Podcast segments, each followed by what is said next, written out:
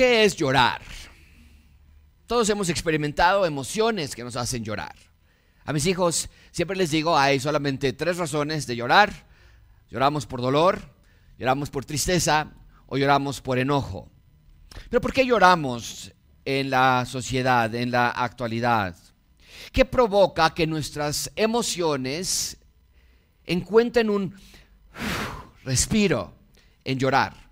Porque no sé si te ha pasado, pero el ser humano experimenta lo que nosotros llamamos como un nudo en la garganta, una emoción que nace de tus entrañas por algo que ves o por algo que te dicen y que como una olla express trata de salir de ti a través de las lágrimas. Mucha atención con esto, amigos, el ser humano necesita llorar.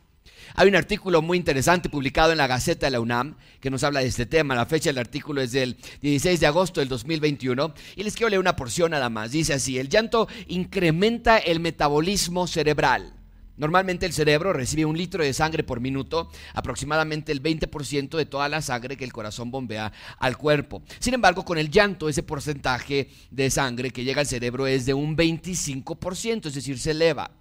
No hay ninguna otra emoción que incremente el flujo de sangre, de percusión y de gasto energético. Con el llanto, dice este autor, este articulista, con el llanto aumenta la frecuencia respiratoria para oxigenar al cerebro que busca así cansarse. Si no hubiera llanto en el ser humano, tendríamos tal vez que correr cuatro o cinco kilómetros para tranquilizarnos. Al terminar de llorar, nos dice el texto, el cerebro libera endorfinas, uno de los neurotransmisores que más nos, tranquilizan y que al mismo tiempo generan la sensación de beneplácito, de esperanza y de fe. La última oración la puse en la pantalla porque me llamó mucho la atención. Dice el articulista, llorar nos humaniza. Si lloráramos más, seríamos mejores seres humanos. Qué interesante frase esa. Si lloráramos más, seríamos mejores seres humanos. Bueno, eh, el articulista está hablando desde un plano fisiológico. En efecto, el llorar libera estrés, el llorar te humaniza más, te hace más empático con las emociones de otros, es lo que dice el artículo. Pero lo que me llamó la atención, lo que me encantó de esa última frase, porque bien se conecta con lo que vamos a estudiar en nuestro texto de hoy, es que él dice, el llorar te hace más feliz. De hecho, ese es el punto principal de mi sermón esta mañana. Dios quiere que entendamos que la verdadera alegría viene a través de una tristeza genuina. La verdadera alegría viene a través de una tristeza genuina. Pero no un llorar como el del artículo sino que es otra clase de llanto, más profundo, más importante, más fundamental para nuestra salud espiritual y física. Seguimos en nuestra serie del Rey y su Reino. Recuerden que esta serie incluye Mateo y Malaquías, o más bien Malaquías y Mateo. Pero desde hace un par de semanas entramos a esta subserie que he llamado yo el Sermón de Siglo, porque estamos explorando el Sermón del Monte, el sermón más importante de todos los tiempos. Y hace 15 días sobrevolamos por todo el sermón, eh, los tres capítulos, y vimos que es un solo sermón con un solo tema, publicar la constitución, la carta magna del reino de Dios en la tierra. Y la semana pasada comenzamos con los primeros tres versículos y yo les expliqué que el sermón del monte nos da las características del ciudadano del reino de Dios. El sermón enlista, enumera las cualidades del ciudadano genuino. Pero he sido muy cuidadoso en repetir vez tras vez que no son características que nosotros podamos producir. Por eso, precisamente, tenemos todo todo el Antiguo Testamento vemos una clase de seres humanos que no podían obedecer a Dios ni ser la imagen de Dios en la tierra. Ahora la pregunta es, ¿eran salvos en el Antiguo Testamento? Y la respuesta es claro que sí.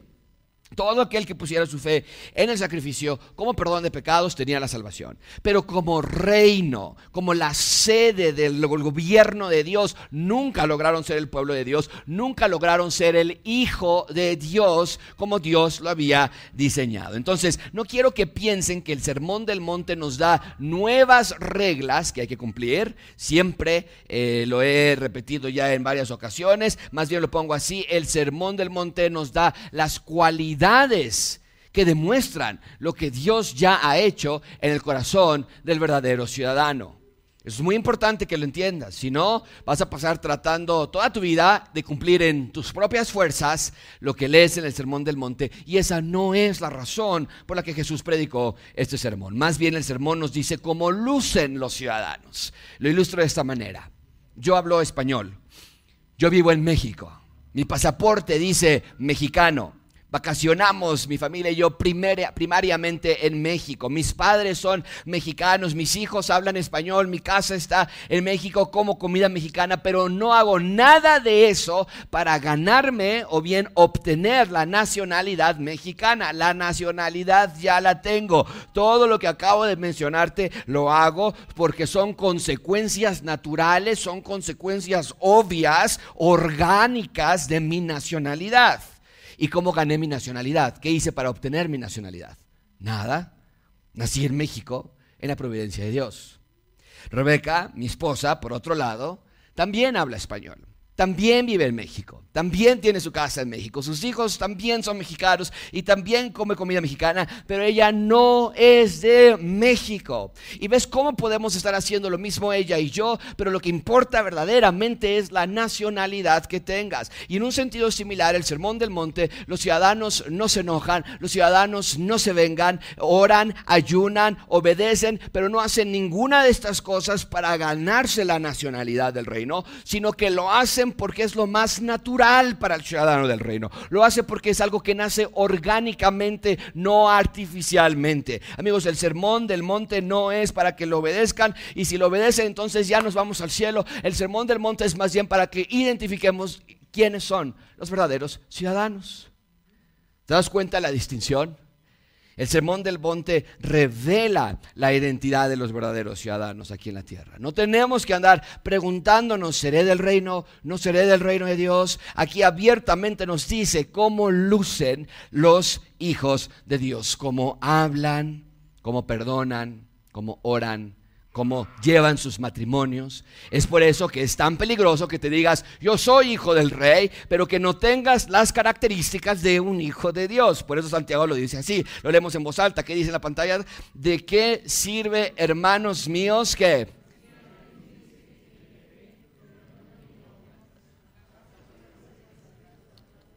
Y la respuesta es de nada, no sirve de nada. De allí lo crucial del Sermón del Monte. Y la semana pasada explicamos la primera bienaventuranza. Vimos que la entrada al reino es para aquellos que son pobres en espíritu. Dijimos que ellos son los que están en total bancarrota espiritual, que no tienen nada, que no poseen nada dentro de ellos que pueda impresionar a Dios o que pueda comprar su ciudadanía. Y la paradoja que exploramos la semana pasada fue que a pesar de ser pobres espirituales, son simultáneamente ricos, porque el rey les ha dado el más grande tesoro de todos, que es cuál? Poseer el reino de Dios. Bien, hoy continuamos entonces con la segunda bienaventuranza y vamos a descubrir otra paradoja más. El que llora, nos dice hoy, es feliz. El que llora es feliz. ¿Y cómo podemos comprender esa realidad? Estamos hablando de masoquismo, estamos hablando de resignarnos a sufrir. ¿A qué se refiere Cristo cuando promete tal declaración? Y lo vamos a ver hoy. Y para lograrlo vamos a estudiar tres puntos. Número uno, doble alegría. Después estudiaremos legítimas lágrimas y terminaremos con excelente consolación. Número uno, doble alegría. Empezamos con eso entonces. Lean conmigo, por favor, la primera palabra del primer texto de nuestro versículo, en el versículo 4. La primera palabra dice, todos juntos, versículo 4, que dice, bienaventurados. Mucha atención, amigos. La vida del ciudadano debe ser una, una vida caracterizada por, dice el texto, alegría felicidad. Así empieza el texto, ¿no es cierto?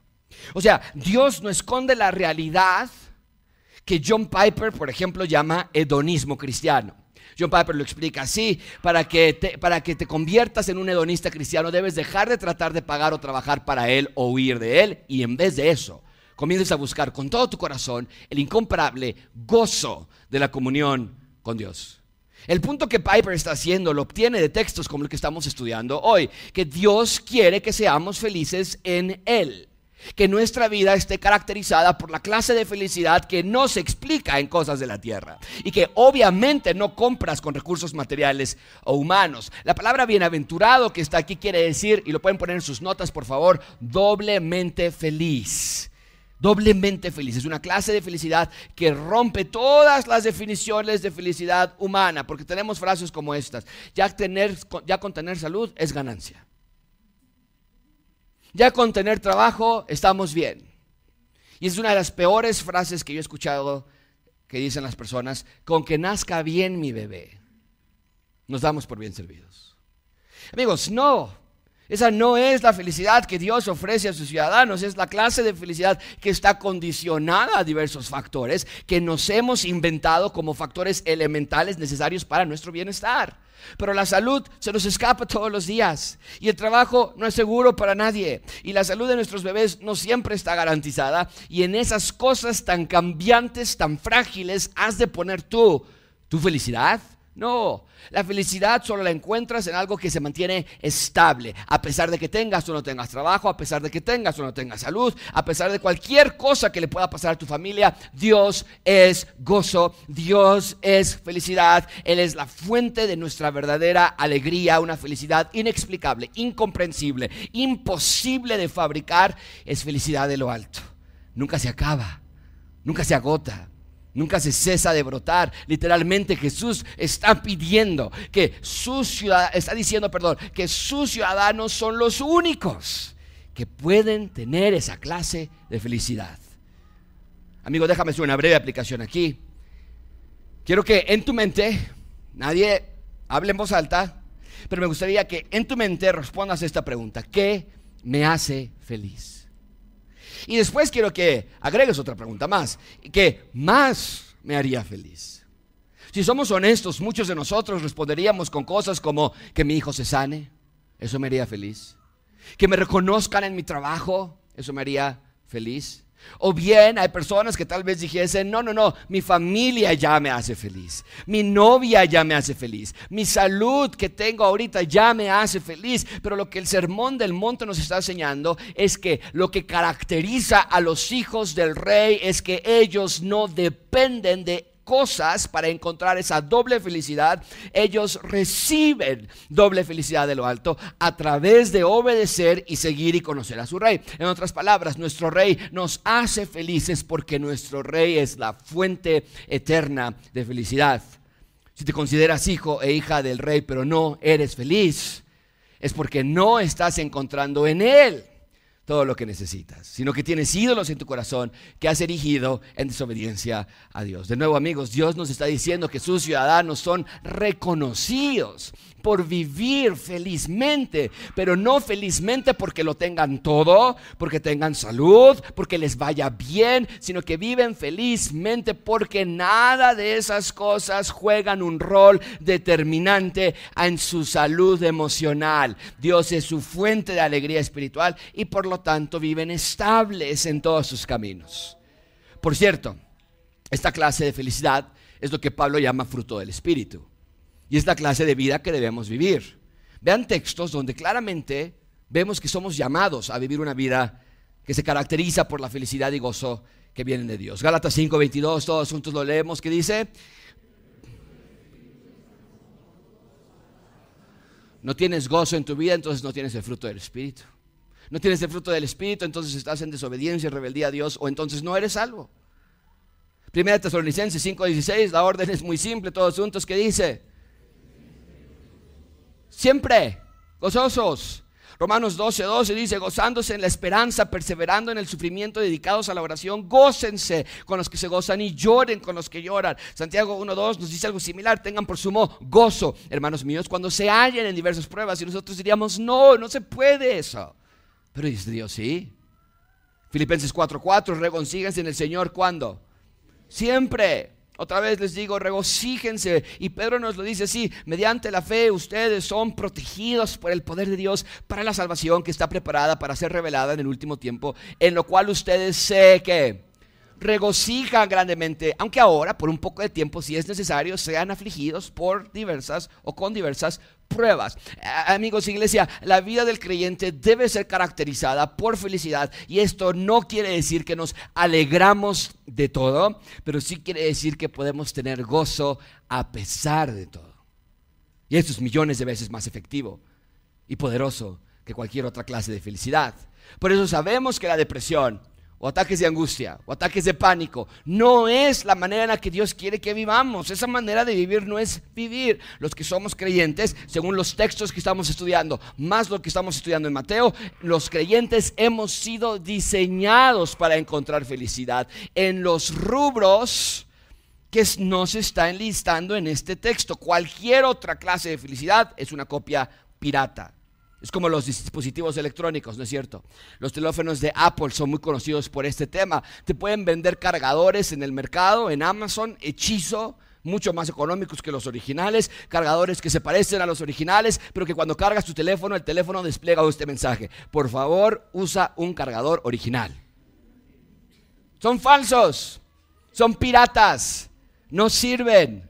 Así es con la felicidad del mundo, aparentemente te da lo que tanto buscas. Y por un tiempo funciona, es real, te diviertes, tienes sonrisas, pero no dura, porque esa felicidad no es permanente. Todo es tan efímero y pasajero. Bien, entonces el rey ha llegado a instalar su reino a la tierra y nos está dando las características de sus ciudadanos. La primera la vimos la semana pasada, es que somos pobres en espíritu. Allí están los bienaventurados, los que están en pobreza espiritual. Pero hoy continúa con el tema de la bienaventuranza. No solo la pobreza espiritual nos da felicidad, sino que en el versículo 4 otro aspecto también nos da doble clase de felicidad. Y esto es totalmente inesperado en el, en el judío del primer siglo. Y nos dice el Señor Jesucristo, llorar nos hace felices. Llorar nos hace felices. ¿A qué se refiere con eso? Vean en segundo lugar, por favor. Número dos, legítimas lágrimas. Número dos, legítimas lágrimas. Lean por favor el versículo 4, eh, todos juntos, ¿qué dice? Bienaventurados los que lloran. Vivimos en un mundo que llora y llora mucho. Y principalmente el mundo llora por dos razones. Llora por las razones incorrectas o bien llora por no saber cómo enfrentar las circunstancias de la vida. A ver, según datos de la UNAM, 15 de cada 100 mexicanos padece depresión y hay proyecciones, ya hablando en un aspecto global, hay proyecciones que dicen que va a llegar un momento en que un cuarto de la población mundial padecerá algún trastorno mental. Decía, el dolor del ser humano es real, no lo podemos esconder, no lo podemos negar, pero tenemos que examinar la razón por la que la gente sufre. Y como lo dije, hay dos causas principales por que la gente está en depresión y llora y tiene problemas. Número uno, razones incorrectas. O número dos, no sabe enfrentar las circunstancias de la vida. Primero, razones incorrectas. La gente llora o sufre por razones incorrectas. ¿Como cuáles? Bueno, en la consejería bíblica es lo que nosotros llamamos ídolos del corazón. Dime cuáles son los ídolos de tu corazón y yo te voy a decir cuál es la causa de tu depresión. Si uno de tus ídolos, por ejemplo, es salud, estar bien, no enfermarte, no, no sufrir, cuando el doctor te entrega una receta que dice usted tiene diabetes, te vas a deprimir. Si tus ídolos son tus hijos, cuando se vayan de tu casa te vas a deprimir. Si tu ídolo es tu esposo, cuando te defraude te vas a deprimir. Si tu ídolo es la limpieza del hogar, cuando encuentres la casa sucia te vas a deprimir o te vas a enojar o vas a gritar o vas a insultar. Si tu ídolo es el control, cuando salgan tarde de la casa, vas a gritar, vas a insultar. Y esta clase de conductas que persisten a lo largo de la vida concluyen inevitablemente en depresión, en dolor, en llanto, en sufrimiento. Pero desde luego que no es un llanto como que el Señor Jesucristo está enseñando en el versículo 4. Es un llanto egoísta, es un llanto egocéntrico, humano, carnal, pecaminoso. O bien, lo menciono yo aquí, lloramos en segundo lugar porque no sabemos enfrentar las circunstancias de la vida. ¿A qué me refiero con esto? Que cuando llegan eventos a nosotros, que consideramos nosotros negativos, indeseados, no sabemos cómo responder.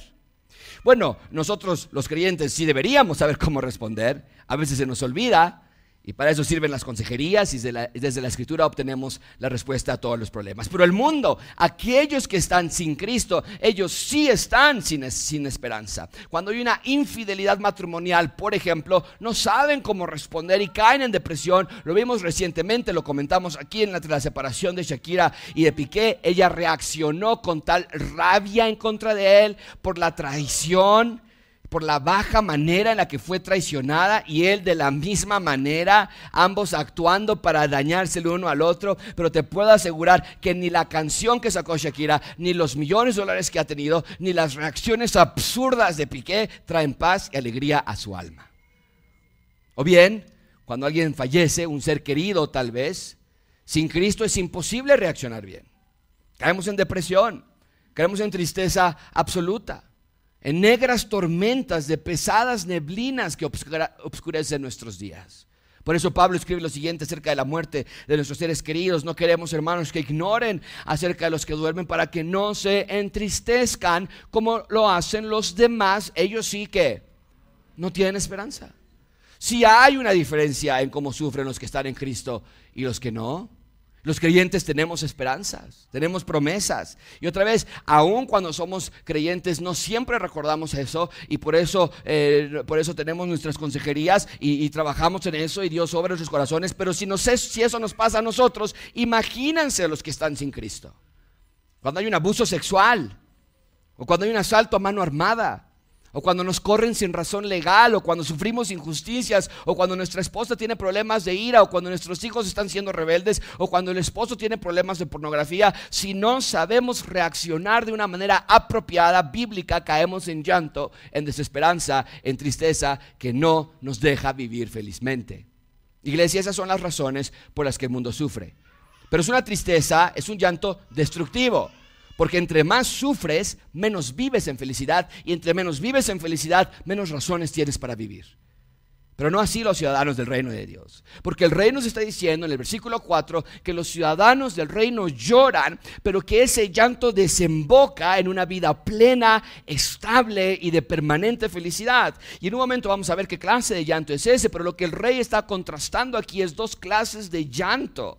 El llanto que el rey quiere que tengamos, y en un minuto te voy a explicar cuál es, pero por otro lado tenemos el llanto que el mundo produce, un llanto que no produce alegría, sino todo lo opuesto.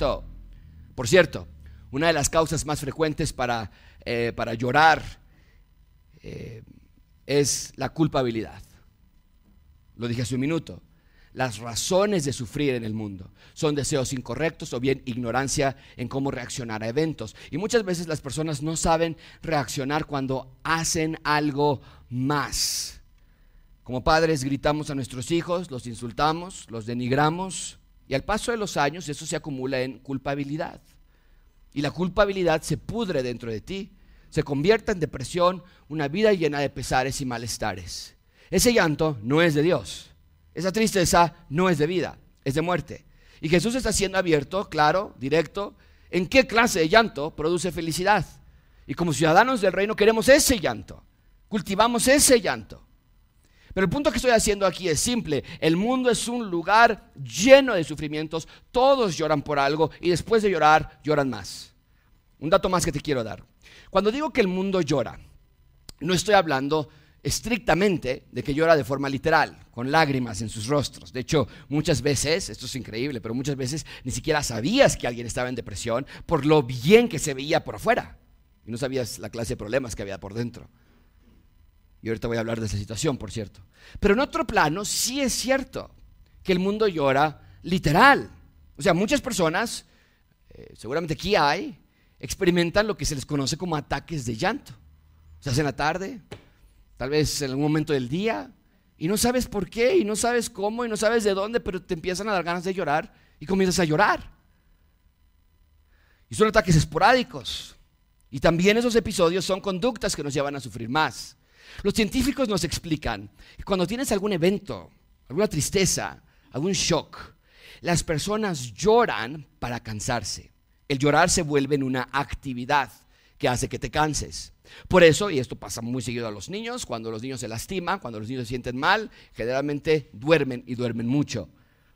Después de llorar, muchas veces te duermes. Literalmente para el cerebro es como horas de ejercicio un episodio de 30 minutos, 20 minutos de llorar. Es como horas de ejercicio.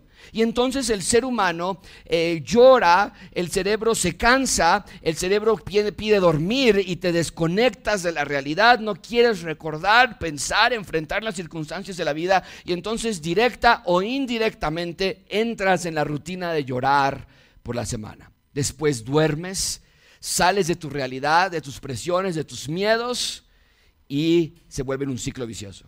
Amigos, el punto que estoy haciendo es que esa clase de lágrimas no son las que está describiendo el Rey Jesús. Él habla de una clase de llanto que renueva, una clase de llanto que fortalece y que te hace feliz. Vean el versículo 4, otra vez, juntos léanlo por favor, lo que está en la pantalla por lo menos que dice. Queda en claro entonces que no todas las lágrimas son buenas, no todo llanto es bienaventurado. Mucha atención con esto entonces. Desde hace un par de semanas les dije que el Sermón del Monte es solo para los ciudadanos del reino de Dios. Es la constitución de lo que describe lo que Dios hace en los corazones de sus hijos. Bien, si eso es cierto, entonces, ¿cómo le hace el mundo para tratar de ser felices? Porque si es verdad que el sermón del monte es solo para los ciudadanos del reino de Dios, entonces el versículo 4 está afirmando que solo los ciudadanos pueden experimentar una clase de llanto que los hará doblemente felices. ¿Qué hace el mundo con sus lágrimas que no sirven para nada? ¿Qué hace el mundo con el llanto que es una pandemia mundial? ¿Qué hacen con sus lágrimas? Muy simple. Vivimos en un mundo que se especializa en esconder lágrimas. La gente no quiere sufrir. Y entonces se ha inventado maneras para encontrar alegría verdadera. Y ven estas imágenes donde es las, eh, lo que yo puedo capturar como lo más común para ser felices. No, espérame. No, que mis hijos me den besitos así. Si les compro algo de Liverpool. ¿No? Lo que está ahí. Y ven la, ven la felicidad de la mamá y la felicidad de los niños. El comprar, el materialismo te hace feliz. Vean esta señorita feliz, hasta de cabeza, por la gala de otoño de Palacio de Hierro. Y entonces nosotros compramos esa idea. Y los viernes por la tarde decimos que vamos a hacer, pues vamos al centro comercial de manera inconsciente o a veces tal vez de manera consciente. Tú quieres encontrar esa alegría en comprar cosas. Nunca te ves así, nunca te acuestas así, pero por lo menos te vas con la finta. El alcohol. Esa es la misma razón que las personas por las que las personas duermen. El alcohol te suaviza, te desconecta, te tranquiliza, y te hace feliz. Pero la chica se ve muy feliz bailando con su ritmo. O bien, algunos otros decimos, mira, este, esto es vida, y hasta bilingüe, ¿para qué? This is life. No, hombre, o sea, en la playita, y hasta nos vamos a las trajineras de Xochimilco, por lo menos para los que no nos alcanzan, y nos estaremos tomando una foto, pero queremos replicar esa clase de paz, de satisfacción, si tan solo pudiéramos ir al gran Meliá. O bien, tenemos comediantes. Comediantes que nos tratan de hacer reír por unas cuantas horas. Amigos, el punto es este. El mundo esconde su, infelicidad en sonrisas que solamente duran el tiempo del evento. Y lo que está diciendo el rey es que necesitamos asegurarnos que nuestra vida se caracterice por, por una clase de felicidad que viene a través de medios de felicidad genuina. Porque obvio, no está mal ir a comprar a Palacio. No está mal ir a vacaciones. Pero sí es horrible que esa sea la única fuente de felicidad, porque nunca la vas a hallar allí. Una influencer publicó su lista de 50 cosas que la hace feliz. Vean algunas de ellas, esto de verdad, no sé si mm, quería llorar de enojo o de... 50 cosas que la hacen feliz, no escribí todas, escribí las más. Viajar y dar paseos por la ciudad. Darme un masaje, y, y pone ella, ya sea tailandés o balinés, los dos me hacen feliz, ¿no? Pasear por la playa, tomar un baño de espuma, pero yo no tengo tina en la casa. ¿Qué le haces ahí? Encender velas con olores que me hagan sentir genial. Viajar con mi marido a lugares lejanos, exóticos, y dice ella, sobre todo en Asia aquí a la vuelta, diseñar mi vida ideal y perseguir mis sueños, dormir las siestas con mi pequeño de tres años. ¿A qué hora es el que hacer? Ver los atardeceres con mi familia desde nuestra ventana, reservarme tiempo exclusivamente para mí, ¿no? Para mí. Entre atardeceres, entre irte a la playita, aparte un ratito para ti organizar y, planear viajes y por ella me fascina. Leerme un libro sentada al aire libre cerca de un río, observar las estrellas, descubrir nuevos restaurantes, tomar una piña colada sentada viendo el mar, asistir a eventos y conferencias, ver a mis pequeños hacerse hombrecitos y es la peor de todas, simplificar mi vida. ¿De dónde simplificas tu vida cuando estás en Asia, en restaurantes nuevos y Pero ella quiere simplificar su vida. Y se vean lo absurdo de buscar felicidad permanente en esas cosas. Porque claro que observar las estrellas es hermoso. Y por supuesto que salir de viajes es padrísimo. Y tomar siestas, no hombre, pues cualquiera sería feliz, tenga tres años o quince, mi hijo. Pero esos deseos, como la fuente de tu felicidad, más bien demuestran tu egoísmo y egocentrismo. Porque ¿qué cuando no se pueda? ¿Qué cuando no haya dinero para un viajecito a Asia? O cuando no tengas para ir a descubrir un nuevo restaurante. Allí ya no vas a ser feliz. ¿Sabes cómo describimos los padres a esa clase de comportamiento cuando vemos eso en nuestros hijos? Les decimos consentidos y berrinchudos. Pero por alguna razón, como adultos aplaudimos esas metas y Dios no quiere eso en las vidas de sus hijos. Entonces el mundo quiere esconder sus vacíos con risas falsas y como ciudadanos del reino tenemos que cuidar de qué nos reímos. Porque nos dice el versículo 4 que lo que nos debe caracterizar como hijos del rey no es la risa, es el lloro, el llanto. Lloramos continuamente. Pero el mundo se quiere reír para no llorar por su pecado. El mundo quiere esconder sus lágrimas y tenemos películas de comedia y tenemos comediantes que nos hacen reír y fiestas y amigos y la peor manera de todas para tranquilizar nuestra mente, TikTok, YouTube y Facebook. Shorts, reels, historias que no duran más de un minuto porque se han dado cuenta que lo que el ser humano necesita es solo un minuto para mantener nuestra atención, pero al paso del tiempo se vuelven no minutos, se vuelven horas que pasaste en esas plataformas de consumo de contenido que solamente sirve para desconectarte del mundo. Nos reímos de los memes, nos reímos de los albures, nos reímos de los videos que graban caídas de otros, nos reímos de los lords y las ladies. Nos reímos de las parodias, pero nos reímos sin ser felices realmente. Son risas que enmascaran la condición interna del ser humano. Y cuando acaba el programa, y cuando acaba, apagas tu celular y ya no se, le acabó la, pila del celular porque te la aventaste en TikTok, y cuando se termina la película, no sé si te ha pasado eso, pero terminas la película, estás en la casa y, estás, ya, ya, ya acaba la película y ni tienes la fuerza para levantarte y poner los platos de palomita en la cocina. Te duele la cabeza. Te levantas después de dos horas y, ay, ¿qué hacemos ahora? Pues nos acostamos ahora en la cama de allá. Te sientes más flojo, con menos ganas de levantarte. Y luego te vuelves a acordar de lo que te hizo tu esposo. Y te acuerdas que mañana sigue tu examen para agendado para el día de mañana. Y te acuerdas que no tienes trabajo y que nadie te ha llamado todavía. Y el vacío persiste allí y agrava el problema recordándote qué frustrante es vivir riendo sin ser feliz. Bien, entonces ya hablé de las razones por las que las personas lloran sin Cristo. Ya hablé de las cosas que los hacen felices a ellos. Nada de eso es verdadero, son cortinas de humo. Entonces, ¿a cuál llanto se refería el Señor Jesucristo? ¿Qué clase, de, ¿Qué clase de llanto nos hace verdaderamente felices? Vean de nuevo versículo 4. Todos juntos lo leen en voz alta. Dice, si llorar como el mundo no es lo que Dios quiere, si reír como el mundo para ser felices no es lo que Dios desea, entonces, ¿qué es lo que Dios espera de nosotros? Y la respuesta está frente a nosotros, ¿no es cierto?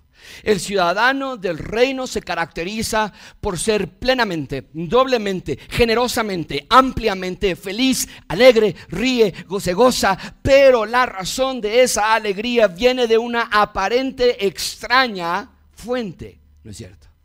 Jesús dice, únicamente los que lloran son felices. Y la pregunta entonces es, ¿de qué lloran los hijos del rey? ¿Qué les causa tanto dolor como para llorar? Muy simple. Lo pongo así, los ciudadanos del versículo 4 lloran por ver la absoluta pobreza de los corazones en el versículo 3. Amigos, los hijos de Dios lloramos porque vemos de nuestro pecado. Quiero que vean que las bienaventuranzas son una secuencia. El que es pobre en espíritu no puede hacer otra cosa más que llorar por su pecado. Y no está hablando de lágrimas literales, aunque por supuesto incluye ese concepto, cuando a veces lloramos porque pecamos.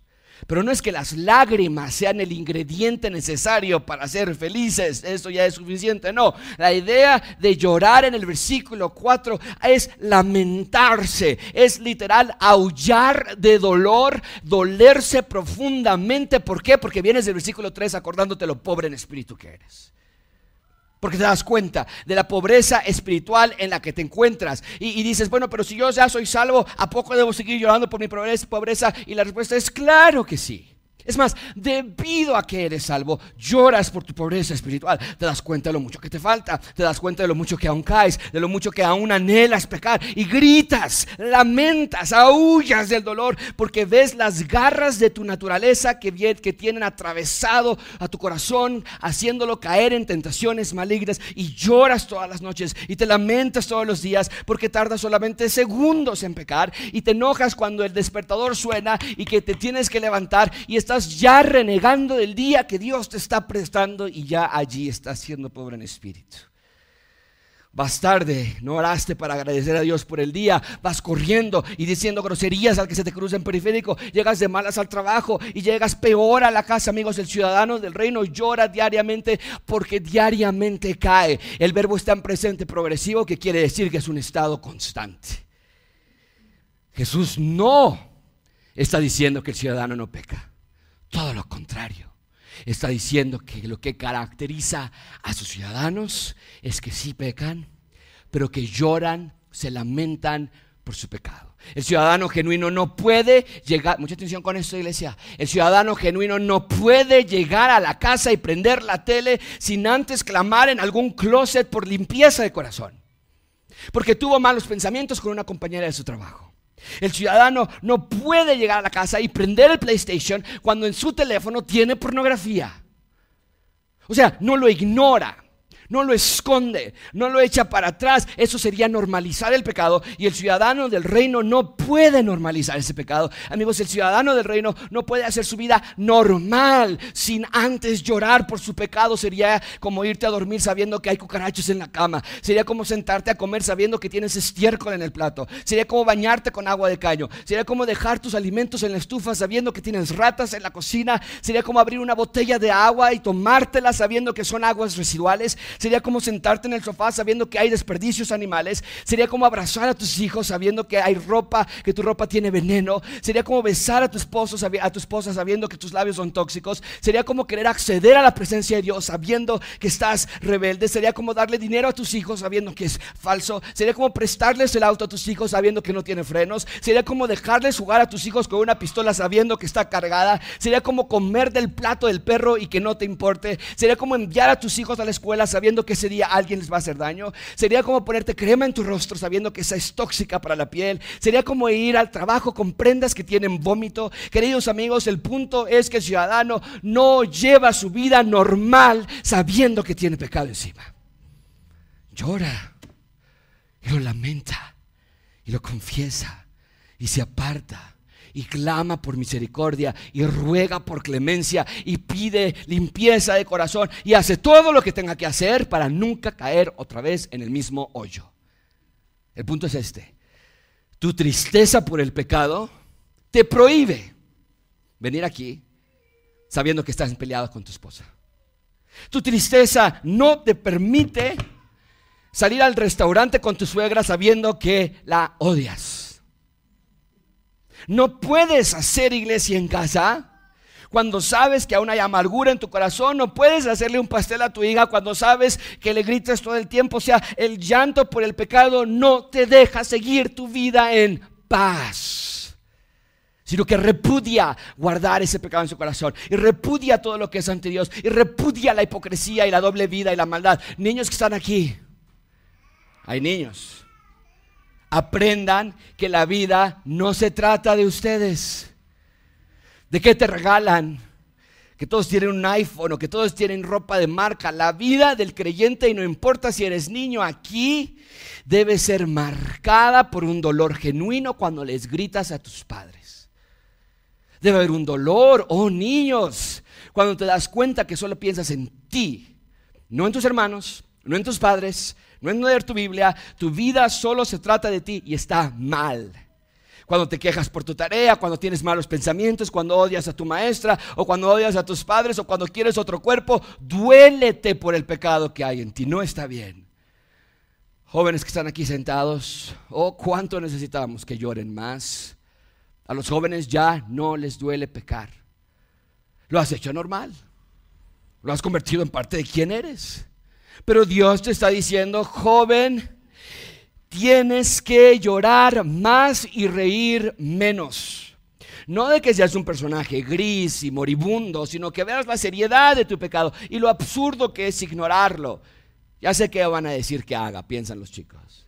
Ya sé que no debo hacer esto pero quiero experimentar. Frases como estas son veneno para tu alma y cada vez que tienes relaciones sexuales fuera del matrimonio debe haber un dolor profundísimo por tu pecado. Cada vez que acaricias obscenas debe haber lágrimas de arrepentimiento. Cada vez que estás gritando y enojándote, perdiendo horas en redes sociales, cada trampa que haces en la escuela, cada mentira que dices, cada maldad debe terminar en un llanto real por tu pecado y no se queda allí, sino que haces hasta lo imposible por no caer otra vez. Iglesia, lloremos más. No lágrimas de culpabilidad, sino lágrimas de arrepentimiento.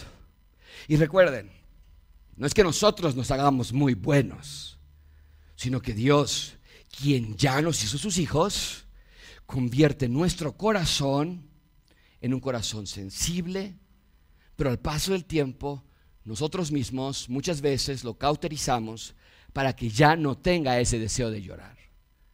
¿Verdad que la primera vez que le mentiste a tus padres fue más difícil que hoy? Sí. ¿Verdad que la primera vez que mandaste o recibiste fotos indebidas fue más difícil que hoy? Porque el pecado se hace putrefacto para eliminar nuestra sensibilidad. Iglesia, seamos una iglesia de lágrimas del reino, lágrimas que purifican tu corazón a través del dolor por tu condición. El ciudadano del reino oscuro, el ciudadano del reino de Satanás, llora por lo que no tiene en la vida.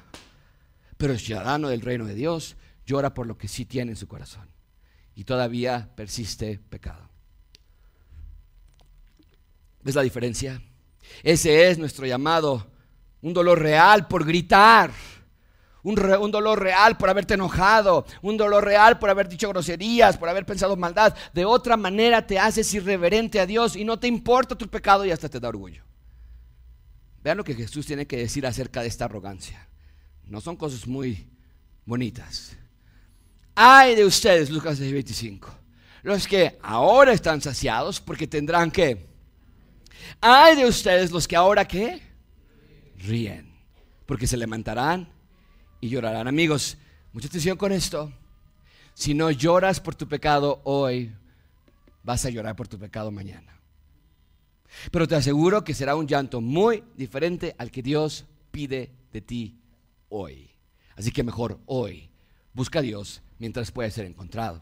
Es lo que dice Santiago 4.8, versículo, eh, versículo 8 y 9. Todos juntos lo leemos que dice, acérquense a Dios, limpien sus manos, ¿quiénes? Y ustedes de doble ánimo, y vean lo que dice, versículo 9, todos juntos con fuerza, dice, aflíjanse, lamentense y lloren y que su risa se convierta en lamento y su gozo en tristeza, la risa falsa, la risa superficial se convierta en lamento por tu pecado. Amigos, otra vez el sermón del monte es la constitución del reino que describe cómo son los ciudadanos. Entonces, si lo que nos debe caracterizar como ciudadanos de su reino es un llanto genuino, profundo por nuestro pecado, ¿Qué caracteriza a los que no son hijos de Dios? Les caracteriza como una vida de aparente alegría. Todo les va bien.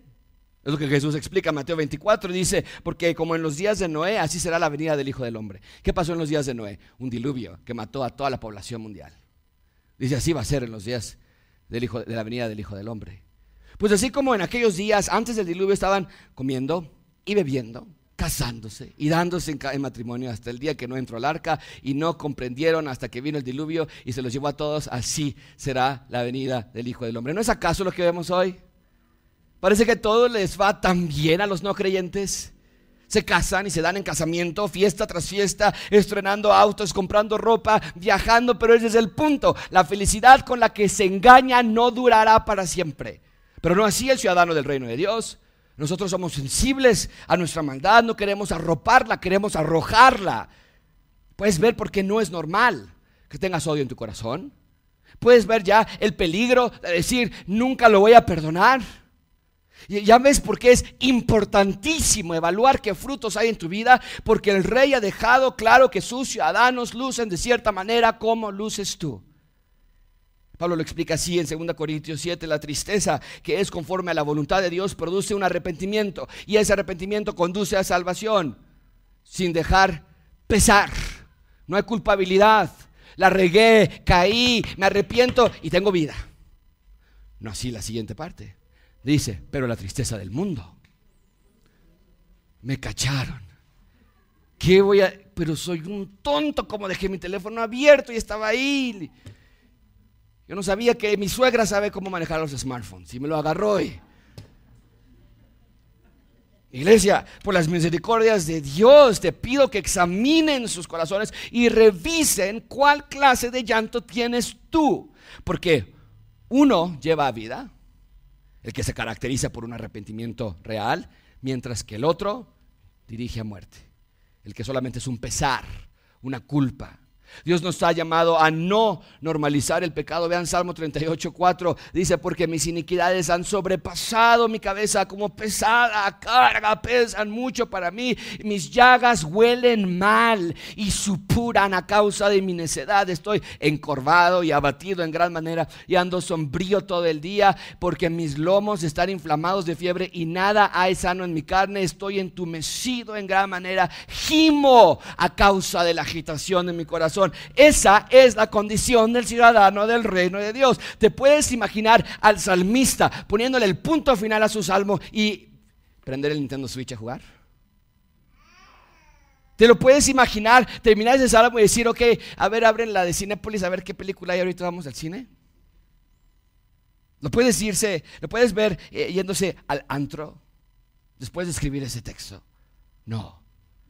Sino que va a lidiar con el pecado y lo va a confesar y lo va a erradicar porque lo siente tan presente en su vida que no puede hacer, no puede pretender como si no pasa nada. Y esa batalla lo tiene tan ocupado que ya no necesitas las distracciones del mundo que justamente te da para que no puedas ver ese pecado que traes sobre ti.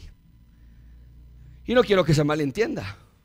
No estoy diciendo que está mal ir al cine o ir a comer pero no lo haces sin antes lidiar con tu pecado lo más pronto posible. Como el estudiante que va a revisar si se quedó en la UNAM. Te puedes imaginar que los resultados ya están en internet, ya están en línea y le dicen, relájate hijo, tranquilo, vámonos al cine. ¿Qué te va a contestar? No, mamá, no puedo ir al cine. Hijo, tranquilo, vamos a, a comer, un restaurancito vamos a jugar unos juegos de mesa. Y él te va a decir, no, ah, porque está mal, es un religioso. No, sino que hay algo más apremiante que todas esas cosas. Así con el ciudadano del reino. No puede irse a jugar fútbol con los amigos, no puede pasar horas en Facebook o no puede ver una película porque percibe el aroma putrefacto de su pecado y no se puede hacer sentir normal, no puede hacer actividades normal porque hay algo apremiante y él dice necesito un lugar para pedirle a Dios que me limpie. Y entonces corre a la cruz y abraza al Padre que siempre tiene sus brazos extendidos. Porque de eso se trata este llanto. Ven en último lugar, número 3, excelente consolación. La última parte del versículo 4, leanlo ahora sí en voz alta todos juntos que dice, no se trata de hacerte sentir como el peor, no se trata de llorar por llorar, sino que este llanto verdadero, profundo y genuino abre la puerta. es lo más hermoso. Abre una puerta a una clase de consolación que tanto buscas cuando caes. Amigos, nuestras faltas son muchas, pero su gracia siempre es mayor. Y el Padre espera pacientemente por el arrepentimiento de sus hijos. Y una vez que llegas a su abrazo, sientes toda la felicidad del mundo recibes una doble clase de felicidad. Jesús lo dice así en Mateo, vengan a mí, todos los que están cansados y cargados, y yo los voy a hacer sentir mal por lo grosero que son. ¿Es lo que dice el texto? Yo los voy a hacer descansar.